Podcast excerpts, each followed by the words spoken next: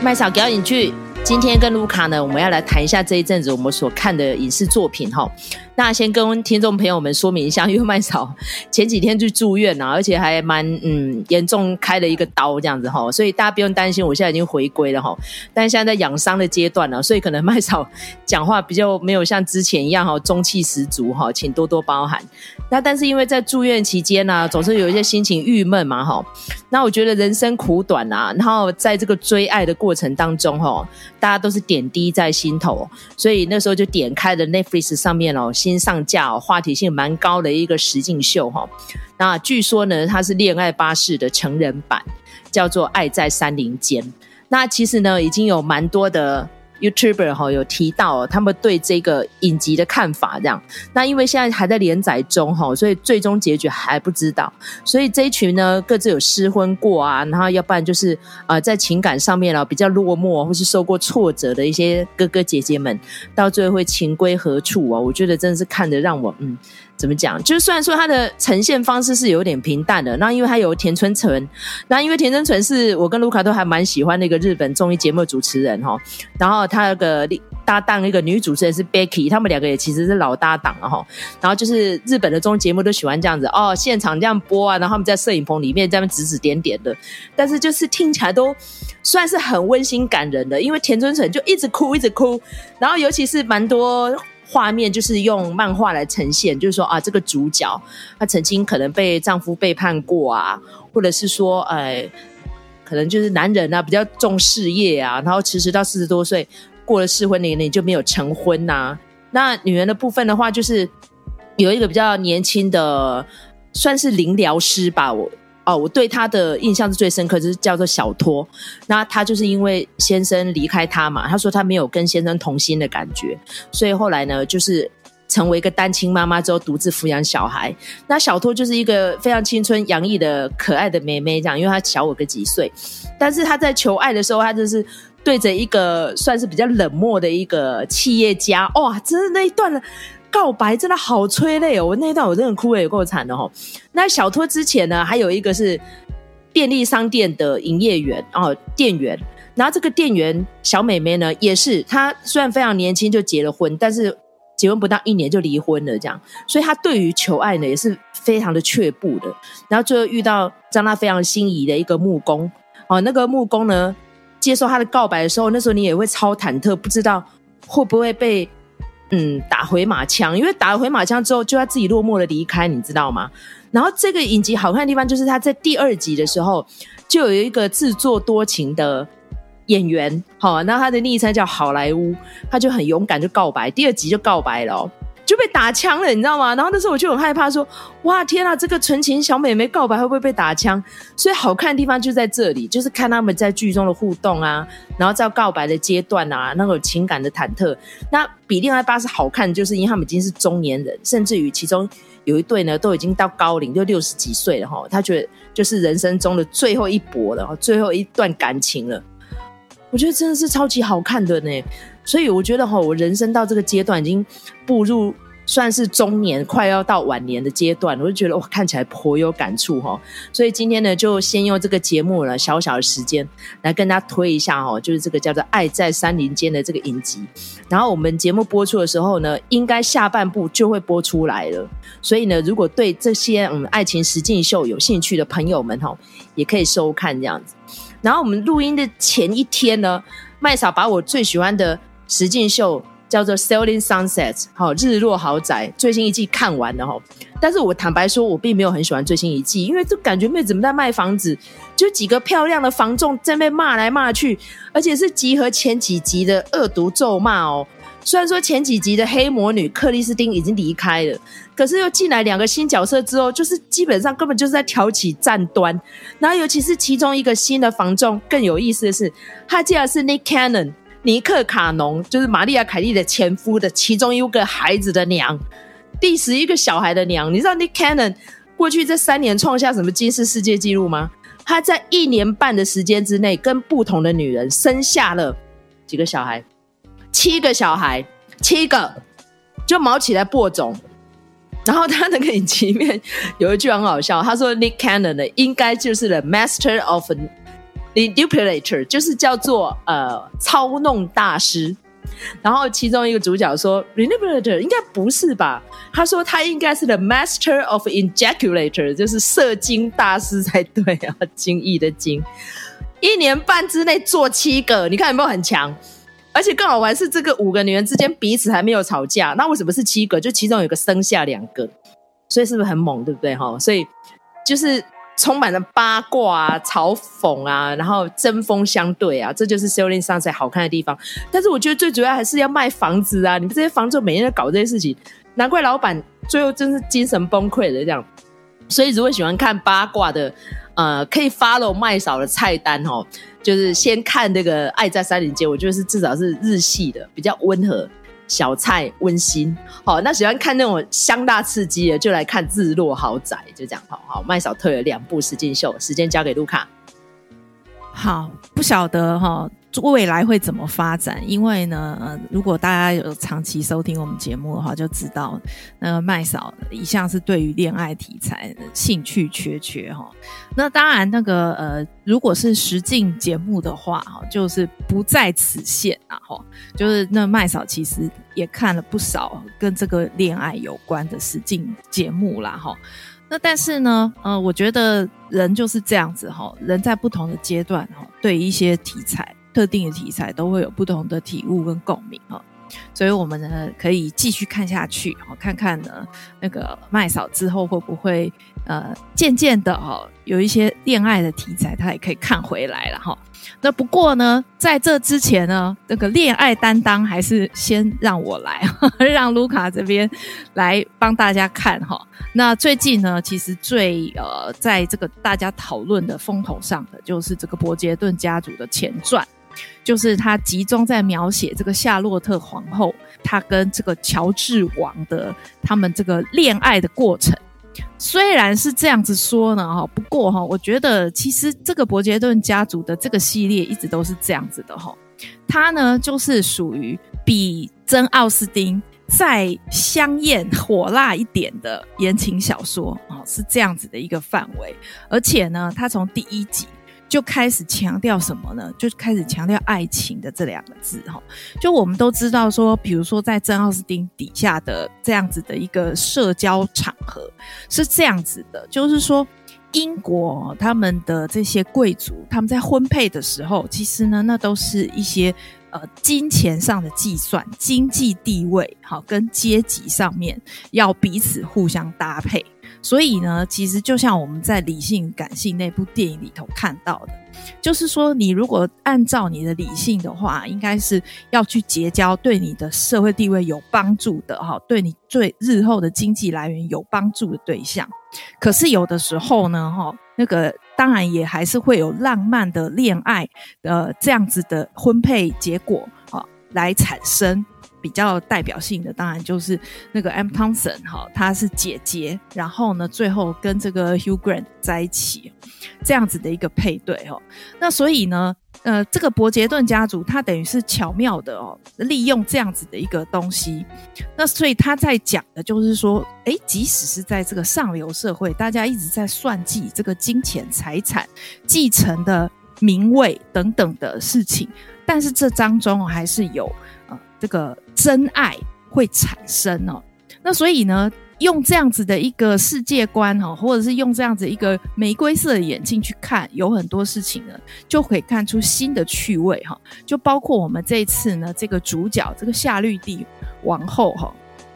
因为呢，在应该可以说是野史啦哈，就是英国的野史呢，这长期以来，他们这个历史学家都有在怀疑哈。这个历史上的夏洛特王后，她是不是哈有这个非裔的血统？那如果说从她的一些画像上面看起来，哎，好像真的是跟一般的高加索的那种白种的人看起来是不太一样的哈。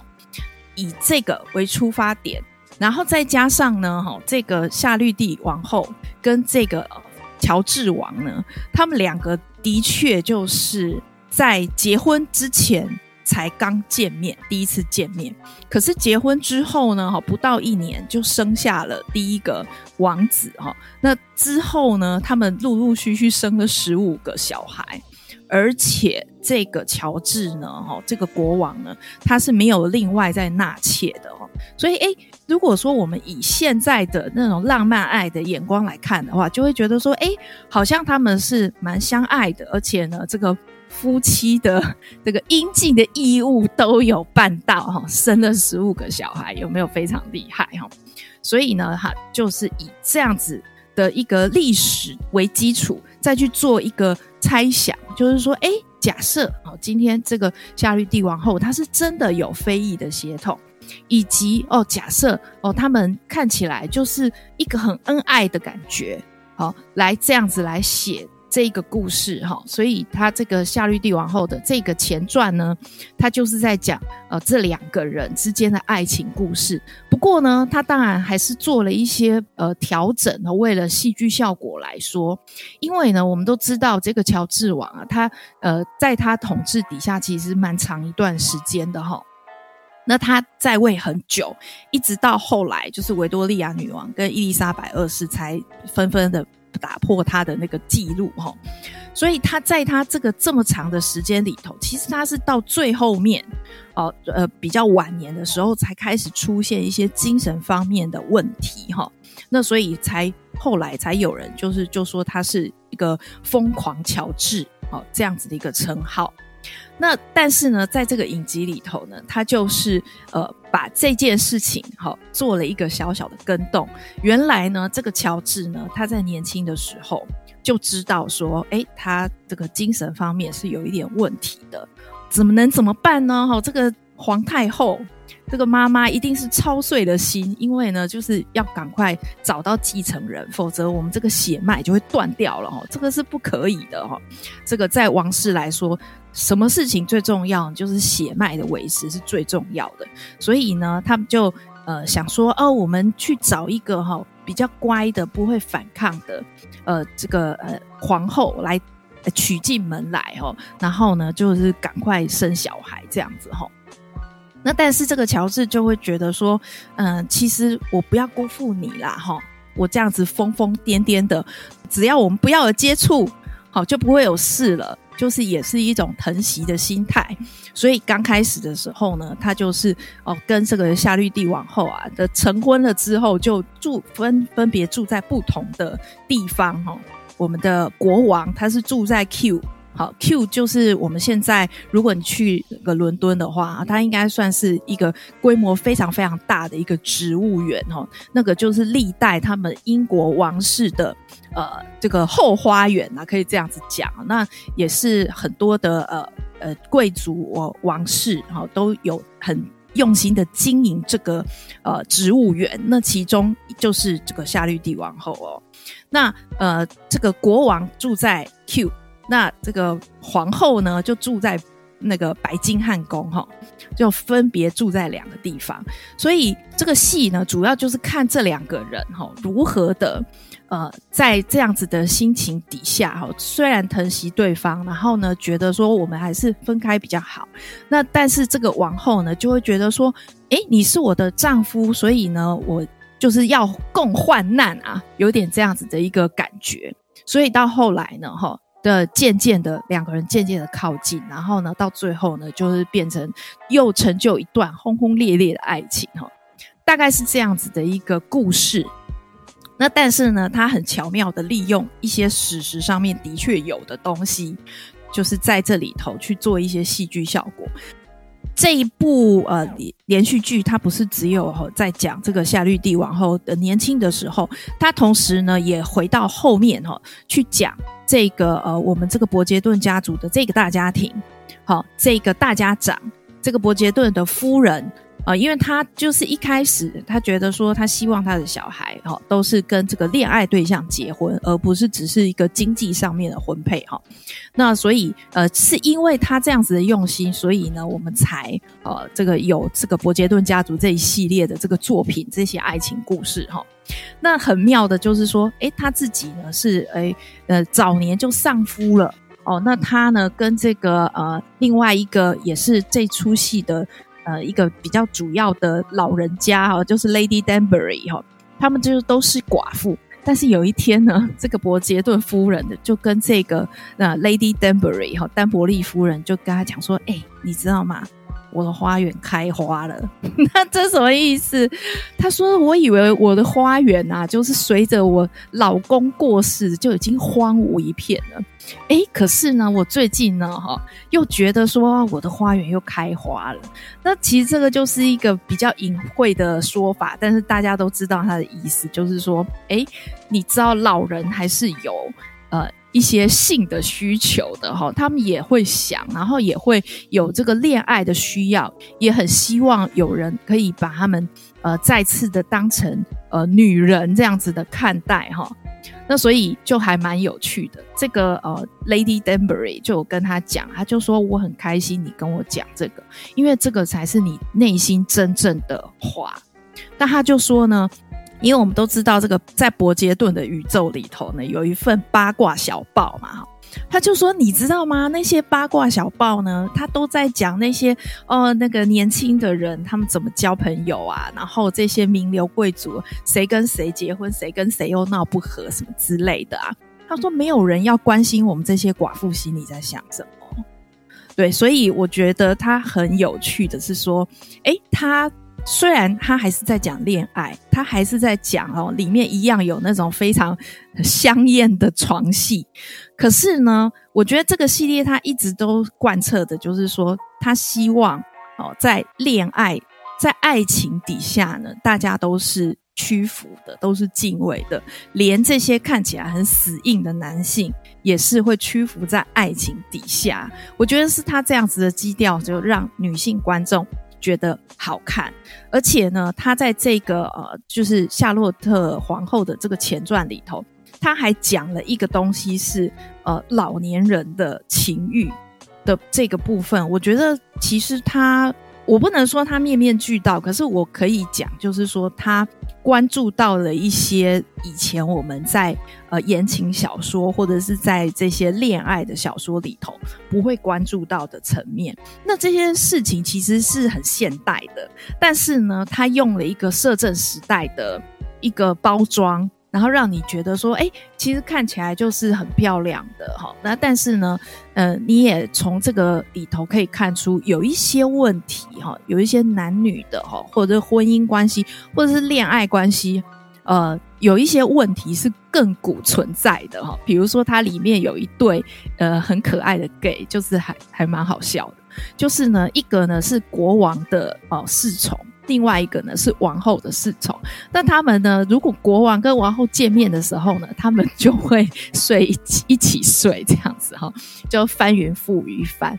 可是呢，哈分开的时候呢，哦他们就是反正就是帮这个国王跟皇后互传消息，然后就有点像信鸽一样这样子啊。但是呢，他们也是存在紧张关系的，比如说呢，这个呃皇后的这个侍从。啊，他就会抱怨这个国王的侍从，说你们到底在干嘛？为什么都不见面？什么什么的哈。然后呢，这个国王的侍从也是会呃，也是会抱怨啊。他就说哈，我觉得你是在吃醋，因为我是国王的侍从，你只是王后的侍从。我跟你说哦，国王是我的哈，你别想跟我抢。就是也有这些呃，你要说可爱也好，可是呢，我觉得他也是有点出。呃，即使是恋爱关系，它里面还是会有一些权力的紧张的拉扯啊，所以我觉得这出戏就是还蛮看起来是蛮有趣的，而且也很轻松，但是它有带出一些到至今仍然是在当代仍然是可以被值得讨论的一些问题哦，一些恋爱的一些面向，所以我会觉得我一直都很喜欢这个伯杰顿系列。因为我觉得它不是只有说，当然它是很明显的女性像，那而且呢，这次呢，我们这个夏绿蒂王后的这个前传为什么会受到瞩目，也是因为呢，这个演乔治年轻的时候的这个演员实在是长得太秀色可餐了哈，呃，尤其呢，因为它里面有一些戏是他，比如说他去田里头哦，这个。一些呃，比如说种花啊，然后或者是种一些农作物啊什么的，然后他就会打赤膊。然后呢，那个你看他的长相，他又是浓眉大眼，然后鼻子很高挑，然后又打赤膊，那个感觉跟 Tom Cruise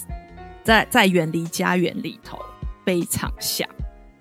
就是因为那个《远离家园》那个算是就是阿汤哥跟尼克基曼。合演的另外一部，就是他们那个时候已经是夫妻了哈。那合演的另外一部戏，那在那出戏里头呢，就是呃，这个 Tom Cruise 呢，他演的就是一个搏击的选手，他有的时候会去打拳啊什么的。那所以常常会有那种半裸上身的镜头。然后你就会觉得这个演乔治的这个演员，他就是他连体态都跟 Tom Cruise 很像哦，所以我就觉得说这个伯杰顿的系列就是这样子，然后只要男主角帅哦，男主角好看，然后那个系列就会红，那一季就会红哦。那所以我觉得，当然这个是给女性观众的一个福利啦，好让你眼睛吃冰淇淋。但是我会觉得说，即使你是男性，我觉得也很适合，就是说陪着呃老婆哈，或者是陪着那个女性朋友一起来看。那因为我觉得他是在探讨哦这个爱情关系的戏，那所以呃，我觉得他他当然是用了一个包装呃比较呃。古时候的包装，但是呢，他讨论的那些东西还是非常当代的议题。我觉得有一些人会借着啊这个夏绿蒂皇后的这个系列，再回头去看这个呃伯杰顿家族哈，因为很多人都会一开始的时候看伯杰顿家族，都会觉得说，哎，怎么那么奇怪？就是黑人出现在那个摄政时代，好像感觉说怪怪的哈。就会在那边酸说什么哎，又是政治正确啊，什么什么的。可是我觉得他呃这个系列它的重点是说，它虽然是用一个呃那个时代剧的包装，但是他要讨论的问题还是非常当代的哦。比如说像这个夏绿蒂皇后，她等于是利用了一个历史的猜想。然后呢，它里头就提到，就是说这个皇太后，呃，为什么要替乔治找这样子的一个呃有带有非裔血统的王后呢？啊，它其实背后有着一个宏伟实验的一个想法哈，那就是希望呢，就是不同的肤色呢，仍然可以就是呃彼此互相的交流，那那个希望看能不能达到就是种族平等这样子的一个呃目标。但是，当然这只是说说而已哦。如果你实际上去看这个系列的话，它基本上还是就是，比如说他们在画那个肖像的时候，哦，这个王太后就说：“诶，那个夏绿蒂王后的肤色，你要把它画淡一点哦，不要那么黑哦，拜托。”可是虽然这个。夏绿蒂王后，她看起来很显然是已经经过混血，就是不是纯非裔的样子了。但是呢，这个王太后还是觉得说不够白，而且要再白一点，这样子要让它白的这样子哈，呃，闪耀生辉啦，然后这样子要讲的那么夸张，这样子哈，很遗憾的哈，这个事情呢，在现在的社会还是存在的哈。就算这个所谓的宏伟实验是一个杜撰的东西。好，那但是我们也可以在现在大家对于政治正确的冷嘲热讽，可以看出哈，事实上，呃，种族歧视这件事情在我们这个现代哈，还是依然存在的。而且呢，我要就是赞赏这个伯杰顿。这个剧组哈，因为我觉得，呃，从第一季开始看哦，就看到这个夏绿蒂王后她的那种非常极尽夸张之能事的这样子的头饰啦，然后或者是呃服装也好啊，那到这一季哈，就是说从她年轻的时候开始看哦，我觉得他他们很用心的把这个黑人原本的那种发质，就是阿芙柔头。融合在这个王室哦，就是英国上流社会这种夸张的打扮里头，我觉得其实融合得很好，而且呢，就会让人家感觉就是说，哎，虽然是哦非裔的，然后穿上这个摄政时代的衣服，你会觉得就是跟你的呃经验，或者是跟你的过去的一些尝试是有点违背的。但是呢，其实他们搭配起来也非常的好看哦，有有另外一种美哦，所以我觉得这个是他们的剧组的用心。我一向因为我就是那种过了三十岁还是左派的那种左胶，就是那种没有脑的人哈。那但是呢，我觉得。还是相信所谓的政治正确这样子的东西，就是还是要多多的。当然不是说要很僵化的去强调某一种，任何的呃角色都找黑人来演，不是那样子的一个矫枉过正的一个做法，而是说呢，呃，我们在这里头有没有一些弹性？好，包括就是呃，大家骂得非常严重的埃及艳后历史剧的这个。纪录片哈，我觉得这个也可以，我们也可以再聊一下，因为我听说麦嫂有看这个纪录片哈。那他其实也是，就是说，如果埃及艳后是非裔的，那可能会是怎么样的？这个也不是没有人提过，就是在历史学的呃这个诸多的角度里头，其实这个也是曾经有讨论到的一件事情，就是说，诶，埃及艳后有可能是。啊、有非裔血统的，那我觉得这个过去这么久的事情，没有人有把握说，呃，他就是什么肤色。那在这种情况之下，为什么不能开放讨论呢？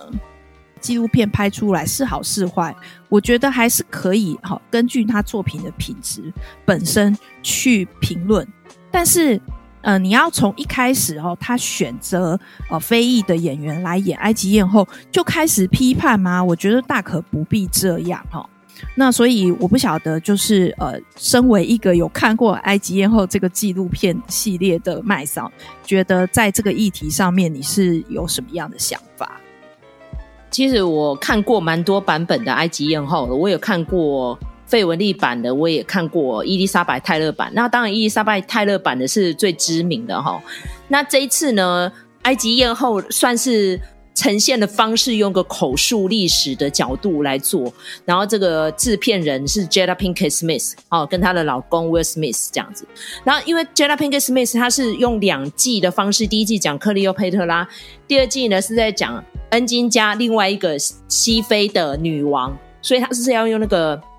非洲女王的角度来重新演绎，所以以她身为一个非裔女性，她当然就是，嗯，你知道吗？就肤色正确，在她的眼中，就是克利欧佩特拉基本上非常有可能是一个黑人，因为其实她在剧中开宗明义就有讲了，她说，因为当地再怎么样，还是会有很多非洲深色肤色的人进入到王宫，所以呢，她其实不是跟正妻。哦，婚配的，因为其实他们都是近亲通婚嘛。你看克利欧佩特拉，她的两任真正结婚的丈夫是弟弟哦，哦，所以她不可能跟自己的弟弟近近亲去生出怪怪的小孩。他说，因为其实之前就有法老因为近亲繁殖的关系，所以很快就早夭了。好、哦，就是图坦卡门法老，大家最知名的认识的这一位哈、哦，他就十八岁就死掉了，然后就是一个畸形。所以呢，他说克利欧佩特拉有可能是他老爸跟女仆生下的。所以他如果是个混血儿，几率还蛮高的哦。那接下来呢，就是找了几位学者来阐述克利欧佩特拉那时候在父亲死亡之后，他即位是要跟他的弟弟托勒密十三世共侍这个王位的。好、哦，那因为这个弟弟呢小他非常多岁，所以是难以沟通，然后就遇到那个庞培跟凯撒两边在内战，然后庞培就逃逃逃逃到托勒密。王室这边，好，那希望，呃，埃及这里可以庇护他，但是呢，就是为了要夺权争利的关系，所以弟弟呢跟他的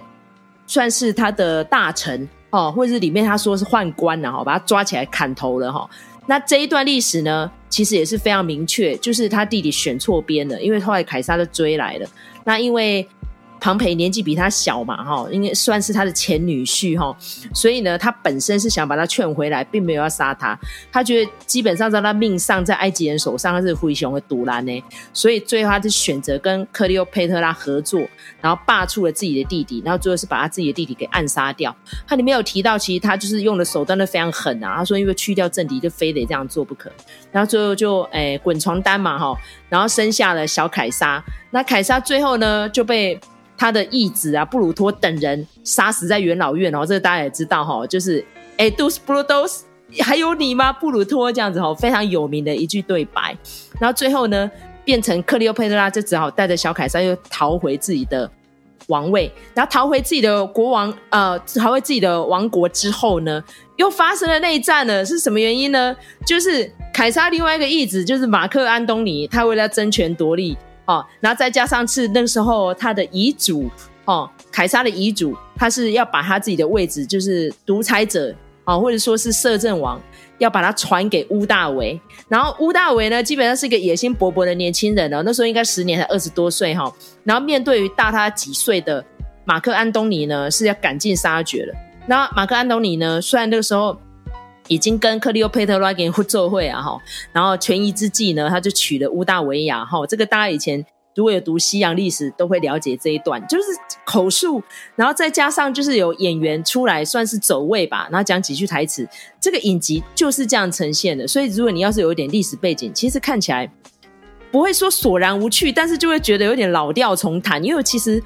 我们对那段历史应该都有一呃算是。约略知道了，应该这样讲。那可能细节部分并不是太清楚，但是在这个影集的时候，就有找了几个学者专家跟大家深入了剖析。我是觉得看起来还蛮流畅好看的。可是就是因为这个肤色正确的争议哦，在 IMDB 上面被狂刷分数超级低，我是觉得有点可惜啦。因为这个演员哦。Adele James，我觉得他演埃及艳后演起来真是颇为传神，就是有那种霸气呀、然后他的姿态也蛮美的，他算是呃肤色人种里面好看的那型哦。然后没有想到他是接这个角色这种屌咖呢哦，然后搞到变成埃及政府回熊北宋，然后不但提起诉讼，然后还说要叫政府屏蔽 Netflix，让大家不要去看到这样。但我觉得有点太夸张了吧？比如说像我看到有网友写说，那嘉庆君没有游过台湾，是不是也要屏蔽这件事？他就是乡野奇谈呐、可是我觉得这样比也是有点不伦不类，因为克利欧佩特拉真的是有这个人呐、他就真的跟罗马帝国有发生这些事啊，真的也跟凯撒有去生了一个私生子啊，就这样嘛，然后跟马克安东尼有生了双胞胎，这个也是历史上查得到，所以要怎么讲，身为埃及人可能真的会超级北宋的吧，所以到底他是马其顿人哦，还是说他可能有混到非洲血统是个黑人呢？那接下来争议可能会一直延续下去哈，那。因为接下来我们要面临的就是五月底嘛，好像还是六月初，就是小美人鱼真人版要上映哦，这个也是吵了好几个月哈，所以很多人说，哎呀，那这个政治正确，如果你选错边的话，就会掉粉哈，所以现在先让卢卡跟大家汇整一下这一阵针对于小美人鱼还没有上映，大家还没有看过电影就屌嘎呢。公不公平？麦嫂个人是觉得不太公平啊。我觉得如果今天你看过之后再来骂，会不会好一点？不需要为了他把他涂成黑人就骂成这个样子哦。那不止这个，那接下来白雪公主是拉丁裔的怎么办呢？她没有肤白如雪又怎么办呢？她违背了呃这个算是小说的设定，那又如何呢？所以是不是大家已经知道吗？没有空间可以去诠释了，或者是说，如果其中有一些角色把它改成非二元性别怎么办呢？你看像汉密尔顿。音乐剧用了非常多的非裔演员来演白人呢，那甚至于里面有几个历史上的角色是法国人，他找来也不是法国人呐，所以是不是历史没有重新诠释的空间呢？好，我们时间交给卢卡。我觉得汉密尔顿他的状况可能比较像伯杰顿家族这样子，就是说他一开始就开宗明义告诉你说，我没有要呃用呃我们一般的眼光去看哈，我想要用一个很不一样的眼光去看。那而且因为汉密尔顿呢，他是音乐剧嘛，所以呢，他呃也跟随着他的音乐风格。哦，来去做变化，而且它还有一个，就是说它是一个新创的故事，并且它是一个舞台剧。那所以一般来说，大家不会要求这么多哈。那但是我觉得，当然，呃，就像麦嫂讲的，啊我也觉得你还没有看过小美人鱼，然后你就这样子的评断，我觉得是非常不公平的。而且我觉得有一些评论，我们之前也也有讲过，就是说。你听评论，你就知道那些人其实是非常赤裸的，呃，种族歧视，或者是非常赤裸的外貌羞辱。好，我觉得那个就是没有什么好讲的。那他们现在呢，哈，有一个做法，就是说呢，去刷网络上的负评。所以我觉得，其实网络上面的这些评分机制也差不多可以不用看了。那我一向就是在讲，就是说，我觉得观众最大的礼仪，哈，就是你要看完再评论。好，如果说像呃花木兰这样，我觉得那个是基于它的制作的格式上面哦，它的制，它从这个呃，它的制作的班底里头就有很大的问题哦，包括说，他们可能是接受这个呃中国政府的帮助，然后呢，他们可能在新疆的这个一些地方取景哦，然后有受当地政府的一些呃照顾或者是福利。那这里头有没有一些不当得利，或者是说他呃一等于是说压榨了、剥削了哦新疆的维吾尔人等等的这些问题？所以呢，这个是在制作面上面的呃一些不公不义。所以我们当然是可以说，我不想去看这部片子，我要抵制这部片子哦。那我觉得跟小美人鱼的状况是完全不一样的，就是说小美人鱼她是呃，请问他找寻找非议的人来演小美人鱼这件事情有没有影响到这部片子的成绩？好，那已经有些人在讲了，就是说，哎，从这个荷丽贝瑞哈这一个黑色的小美人鱼，到这个不那么白的白雪公主哈，西城故事的女主角，所以你可以看得到哈，就是说这一系列的他们最主要的选角的最重要的重点，其实是在于歌声。而不是在于长相，或者是说哦，符合我们原本的这些人的想象，因为哈、这些呃，或说会说哦，不是我的 Ariel 的这些人，其实你们都已经三四十岁的大人了耶。他拍这个东西是要给你们看的吗？其实不是诶。然后呢，大家可能就觉得说哦，你迪士尼没有把我这些观众看在眼里以后，然后我就。拼命的挞伐你啊！我觉得这个就大可不必。所以呢，这个呃小美人鱼的这件事情呢，哈，我觉得还是你要看过，然后再来批评，这样子是比较公平的。不过呢，因为呃我们平常工作也很忙哦，会花时间呃去看的电影，我们也是自己有自己的标准，所以呢，我们也说不准我们会不会去看小美人鱼这个。啊、呃，这个真人版的诠释哈，那所以呢，就是说，如果我们未来有去看的话，再跟大家分享一下呃我们的心得这样子。啊、因为其实蛮中肯的，像麦嫂那个时候就是也是工作忙，所以我没有去看《蚁人三》，然后因为我知道 Disney Plus 一定会上架嘛，哈，所以这几天上架了啦。我看完之后可能会再跟卢卡讨论一下，我们要不要把这些嗯。补看的超英电影来跟大家做一个选评哈，好，那这就是我们今天的花车节目哦，希望听众朋友们会喜欢。那如果喜欢我们频道的话，请在各大收听平台给我们五星评价，或是留言给我们一个小小的打赏，鼓励我们继续创作下去。嗯，就下次再见喽，拜拜，拜拜。